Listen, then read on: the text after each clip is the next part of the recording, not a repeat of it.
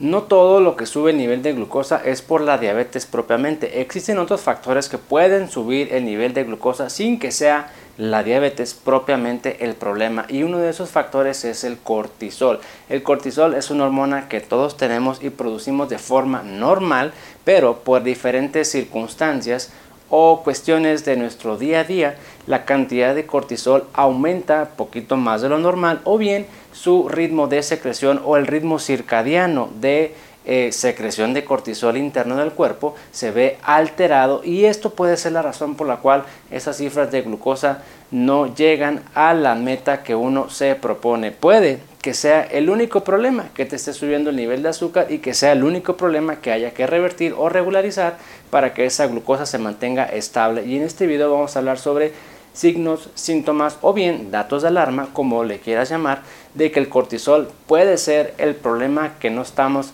resolviendo. Yo soy el doctor Antonio Cota, soy médico internista y médico de Sugar Care. Me encuentro en la ciudad de Tijuana, Baja California, México. Contamos con consultas presenciales o en línea. Te dejo el número en pantalla si estás interesado en que te ayude a revertir la diabetes o bien a identificar cuáles son los problemas u obstáculos que no te dejan controlar ese nivel de glucosa. Y este tema del cortisol es cada vez más y más y más y más frecuente por diferentes motivos.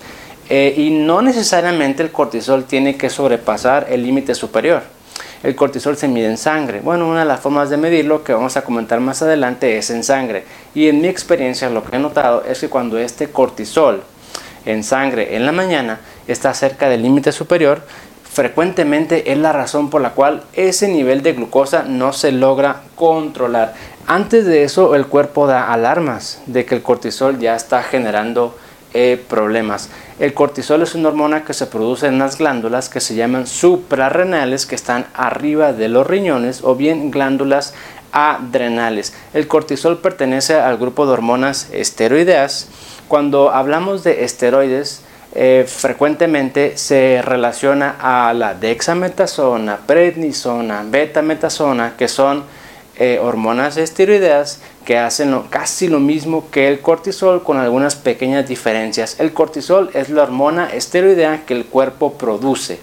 Los demás nombres en este caso son medicamentos. Estos tienen eh, una amplia gama de funciones o actividades en el cuerpo y una de ellas es que sube un poco el nivel de glucosa. Cortisol es absolutamente necesario tenerlo porque sin cortisol no podríamos mantenernos con vida. El cortisol es una hormona que se eleva ante situaciones de estrés, de peligro, de cirugías, ante alguna situación amenazante que el cuerpo tenga que el cuerpo tenga que responder con más energía, con más rapidez. Te activa ante estas situaciones amenazantes. Si no tuviéramos eso, no tendríamos la capacidad de hacer frente a estas circunstancias, por ejemplo, las cirugías. Frecuentemente las, cirugías que son invasivas, que son eh, mayores, por ejemplo, el cuerpo tiene que producir más energía, tiene que activar su metabolismo para recuperarse de eso que le pasó durante la cirugía y el cortisol es una hormona sumamente importante, pero claro, tiene que estar dentro de rangos normales y su patrón de secreción o su ritmo circadiano tiene que ser por lo más normal posible. Ahora, ¿qué síntomas o consecuencias podemos tener de un cortisol alto o mal regulado? Número uno, ya te lo dije al principio, que tu azúcar no se logre controlar principalmente en ayuno, principalmente al despertar.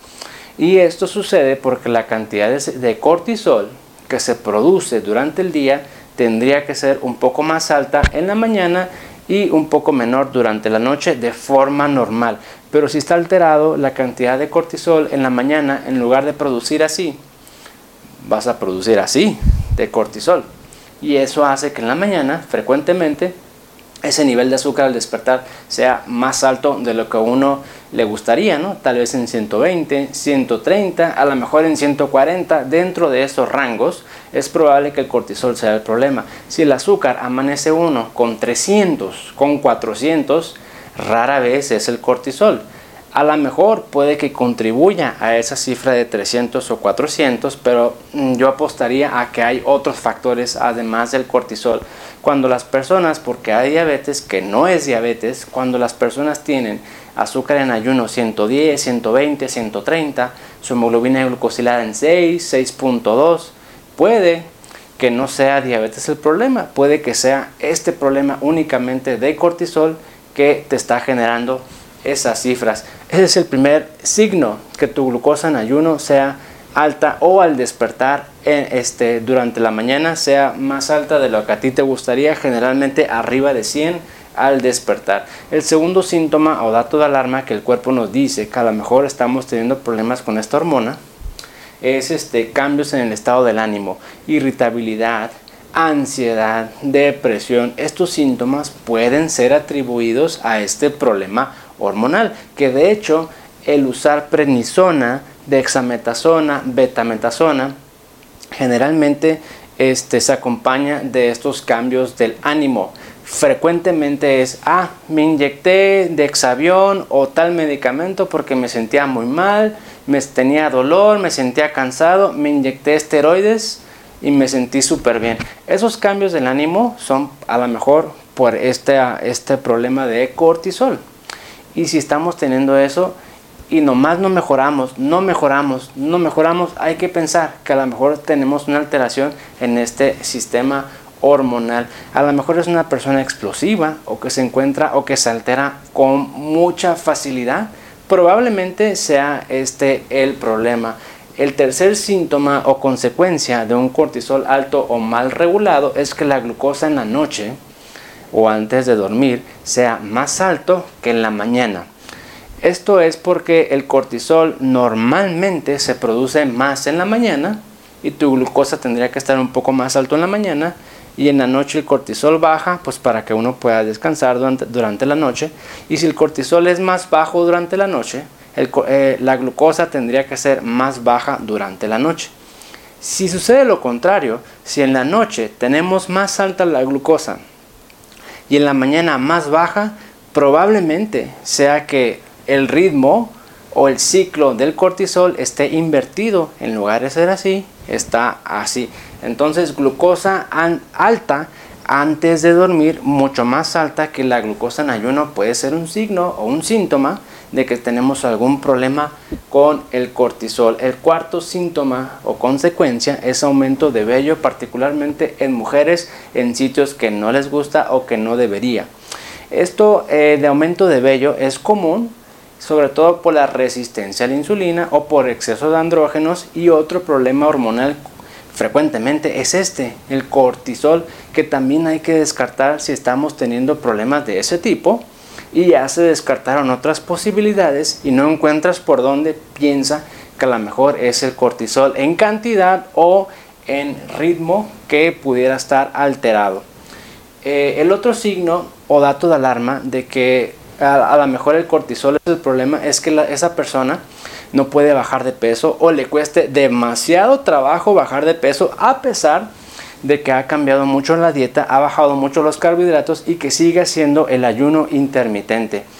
Si nuestros esfuerzos no se reflejan en un buen resultado satisfactorio de pérdida de peso, claro está que dentro de un tiempo razonable, tampoco sería la meta bajar 10 kilos en 5 días, me parece pues muy poco el tiempo, pero si ya se hicieron las cosas bien por un periodo de tiempo razonable y aún así no bajas, hay que pensar que a lo mejor es el cortisol el problema y es lo que se tiene que regular para que uno pueda bajar de peso. El otro problema que es también muy común es osteoporosis. Osteoporosis es un ablandecimiento de los huesos. Es cuando pierden su consistencia, se vuelve un hueso poroso, frágil y aumenta mucho el riesgo de una fractura, sobre todo de columna o de, este, de cadera, que es probablemente lo más común. Osteoporosis es un signo de que algo no está bien, que pudiera ser el cortisol o puede ser la falta de vitamina D, falta de ejercicio y un sinfín de factores, pero que sin duda el cortisol es un factor muy importante. Puede que esté alterado este sistema eh, hormonal en nuestro cuerpo o puede que sea consecuencia de un uso excesivo de esteroides. El utilizar medicamentos con cortisona por diferente motivo puede generar este problema en los huesos osteoporosis. Esto se mide en una densitometría ósea para medir la calcificación o la porosidad de los huesos. Si es este el problema, hay que pensar que a lo mejor es una alteración del cortisol que haya que revertir. De lo contrario, esa osteoporosis jamás va a desaparecer. ¿Qué puede sentir una persona con osteoporosis? A lo mejor tiene síntomas de dolores, dolores, a lo mejor no hay síntomas, hasta que se fracturen, por ejemplo. Y un dato muy común y curioso que muy poco se habla es la pérdida de la estatura. Generalmente esta pérdida de la estatura la gente lo atribuye a la edad. Y, y sí es cierto, por la edad uno se va encogiendo, claro. Pero si esa pérdida de estatura es demasiado rápido, ves alteraciones de la columna, ves a personas que están un poco encorvadas o que algo no cuadra, pues hay que pensar que a lo mejor es osteoporosis y ese es un estudio de densitometría ósea que es muy accesible, que realizan en muchos lugares y que nos puede aportar esta información. Y si es esto el problema, hay que dar un tratamiento que usualmente son muy largos para osteoporosis, pero de lo contrario podría generar más complicaciones. Otro síntoma o consecuencia de problemas con el cortisol son problemas del sueño Siempre cuando una persona se queja de que no puede dormir o que se duerme y después se está eh, continuamente despertando, tiene un sueño fragmentado, o bien se duerme en 2-3 horas, se despierta y ya no se puede volver a dormir, hay que pensar que a lo mejor es un problema de cortisol y no estoy diciendo que sea la única causa. Los problemas del sueño son diversos, pero uno de ellos a considerar es precisamente eso. Y de, es, de hecho, las personas que toman prednisona, dexametasona, esteroides por alguna enfermedad por bastante tiempo tienen frecuentemente insomnio como un efecto secundario de estos esteroides. El otro que me parece también muy común y frecuente, sobre todo en aquellas personas que toman remedios para el dolor y que no saben que contienen cortisona o algún esteroide es la debilidad muscular. El uso de esteroides o el exceso de cortisol o alteraciones en esta hormona genera debilidad muscular, genera una especie de miopatía. Esos músculos se van consumiendo, se van perdiendo y por ende la fuerza pues es menor. Debilidad muscular, sarcopenia por esteroides, por exceso de cortisol o alteraciones en su eh, ritmo circadiano también es un signo que muy eh, pocas veces se le presta atención y que rara vez se le atribuye a problemas de cortisol, pero créanme, el exceso de estos medicamentos hace esteroideos una miopatía y genera mucha debilidad. Si ya se buscó por diferentes lugares por diferentes motivos. ¿Qué es lo que está pasando por lo cual no podemos adquirir más músculo? Hacemos ejercicio, nuestra dieta es saludable, hacemos pesas, etcétera, etcétera, etcétera, y no más no, y no más no, y esa pérdida de músculo nos genera problemas de funcionalidad o de salud. Hay que pensar que a lo mejor es un tema de cortisol porque es relativamente frecuente. Presión arterial incontrolable. Por ahí hay mucha gente que padece la presión arterial y que no se puede controlar bien con medicamentos por diferentes motivos. A veces es el estrés, a veces son problemas de sueño, es dolor, son infecciones, etcétera, etcétera, etcétera, problemas en los riñones. Y una de esas causas que no permite que esa presión arterial se controle puede ser el cortisol. Puede ser ese el detalle que no te deja controlar esa presión arterial. ¿Cómo lo podemos este, inferir? Pues hay que hacer intervenciones para regular mejor ese cortisol. Claro, primero hay que medirlo. Y si regulando ese cortisol la presión arterial se regulariza, pues ahí está.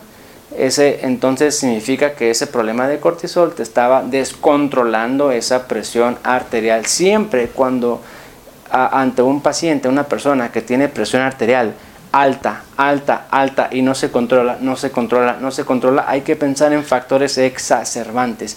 ¿Cuál es el factor o cuáles son los factores que no permiten que esa presión arterial se regularice? No es normal.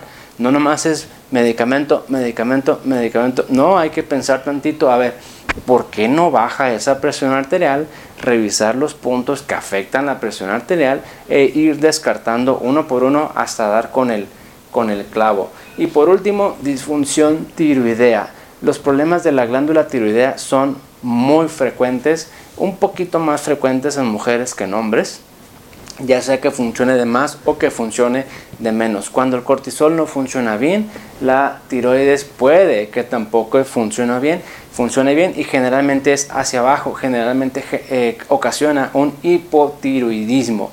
Si tenemos problemas de tiroides, de hipotiroidismo, lo más común es que sea Hashimoto o una enfermedad autoinmune que se puede medir en sangre con una prueba. Pero si no es ese el problema y si no es otra cosa y si no es otra cosa, hay que pensar que a lo mejor es el cortisol el que te está desencadenando ese problema tiroideo.